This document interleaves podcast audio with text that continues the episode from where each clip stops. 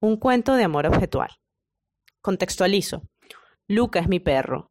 Upa Luca, el nombre de la indumentaria que le hace mi madre arquitecto, quien desde hace par de años ha llevado sus conocimientos de planos a patrones. Luca y yo emigramos de Venezuela, mientras que la madre arquitecto nos manda amor frecuentemente. A principios de julio del 2019, Luca llevaba un cuello polar, hermoso, obra de la madre arquitecto. No imagino la de horas de patronaje y costura, más la gestión de envío desde Mérida hasta Buenos Aires. Fue en un encuentro con un amigo en un bar notable y con un Malbec servido que llegó a mí la creación de mi madre. Oportuna fibra polar, el invierno estaba a punto de empezar. Ahora nos abrigaríamos y luciríamos tanto amor, porque eran dos piezas para combinar. Por el barrio andaba Luca, con el cuello, seduciendo miradas y unos cuantos, ay no, mi amor, me muero.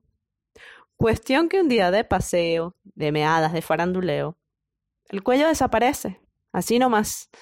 Se quedó Luca con frío en el pescuezo y yo con las ganas de tomarle fotos al arquiperrito y una sensación de vacío. Controlé, era el cuello que había hecho mi mamá. Se lo quitaron, pensé. Cuando lo vea, gritaré que eso es de mi perro.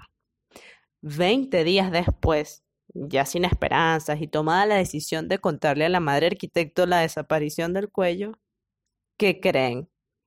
Me asomo al balcón y ahí estaba la corona de estrellas, el cuello polar, adornando la cabeza del capataz de la obra al lado. ¡Qué cuello! Aquello era un fez. El obrero parecía un turco en plena ciudad porteña. Señor, señor, lo que tiene en la cabeza. Sí, eso, es de mi perro, ya voy para allá.